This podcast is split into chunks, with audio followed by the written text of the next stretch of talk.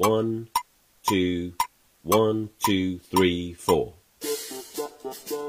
大社会，小新闻，新鲜事儿，天天说。朋友们，你们好，这里是天天说事儿。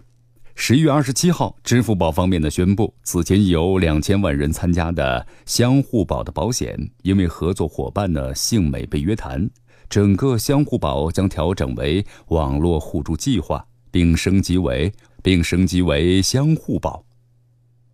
新的相互保不再是一款保险产品，而是基于互联网的互助计划，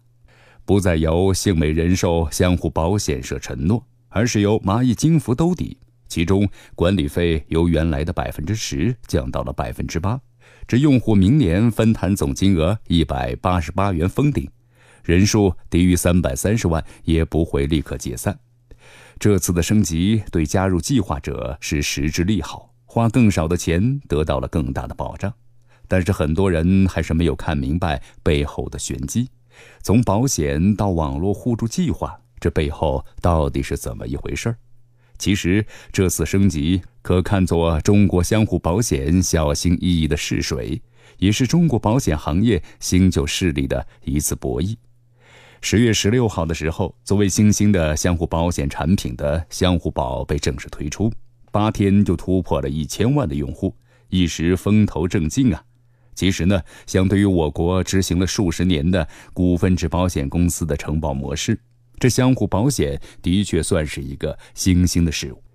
二零一五年二月，我国发布了《相互保险组织监管试行办法》，为相互保险铺设了制度基础。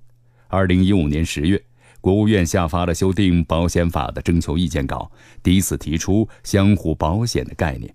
与传统的股份制保险公司形成了并立的局面。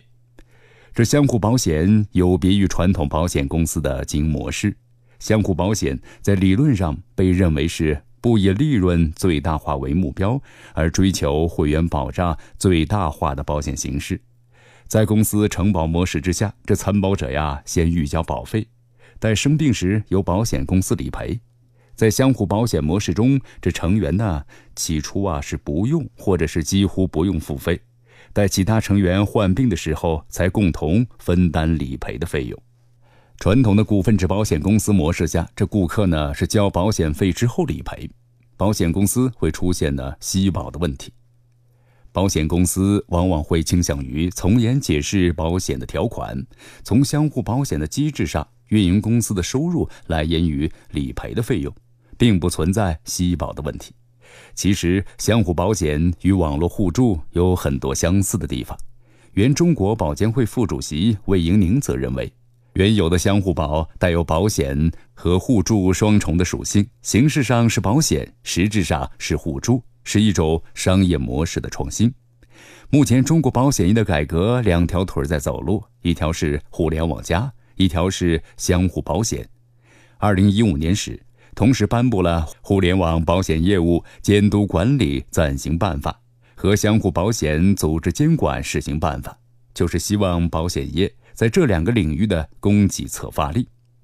但是对于方兴未艾的相互保险来说，目前只是拿到了出生证。还没有给上户口，只是给出了组织监管办法，但是相应的保险法还没有得到全面的修订。怎么去实施相互保险的模式，还是有待于行业主体去探索。虽然有着互联网巨头的加持，相互保险面临的经营环境和政策环境依然非常复杂。前者是已经成熟运营了几十年的保险公司老大哥的虎视眈眈。上头呢是监管层面的小心翼翼，对于用户来说，这相互保险因为迥异于大家所习惯的保险公司承保的模式，对于真的出险之后自己要承担多少的费用，还是有一些不敢确定啊。不仅是蚂蚁金服的相互保遭遇了转型升级，之前京东与众汇财产相互保险社合作推出的京东互保，于十一月十三日上线灰度测试。两日之内就被叫停了。有媒体报道认为，这下架呀，主要就是因为该产品触动了传统保险公司的利益。国务院发展研究中心金融研究所的教授朱俊生对记者表示：“这市场本身是一个试错的过程，有了经验数据之后，这产品也会进行迭代的更新，让精算基础啊更可靠，风险管理能力进一步的提升，这就是动态的过程。”一方面，国家对于相互保险制度只开了政策的口子，相当于打开了手电筒，但能不能沿着这条光柱走下去？另一方面，对相互保险、网络互助以及各种的互联网加保险行业的老大哥们也不是一味的排斥，也希望借机转型，实现呢供给侧的变革。比如说啊，之前康泰人寿推出的求关爱这种重大的疾病保险。只要用户关注他们的官方微信，点击菜单就可以加入微互助，转发朋友圈，每个好友支付一元，那么就为该保障增加了一千元的保额。这个保额就明显有相互保险的性质。再比如，阳光保险推出的儿童重疾保障“爱升级”，也属于是保费众筹，而不是之前缴纳保费再加上公司承保的模式。很明显啊，这保险公司的巨头们希望把堡垒垒得更高一些。那么，对于相互保险、网络互助计划是戒心满满，不愿意像当年的银行业那样被支付宝、微信啊轻易的就攻破了。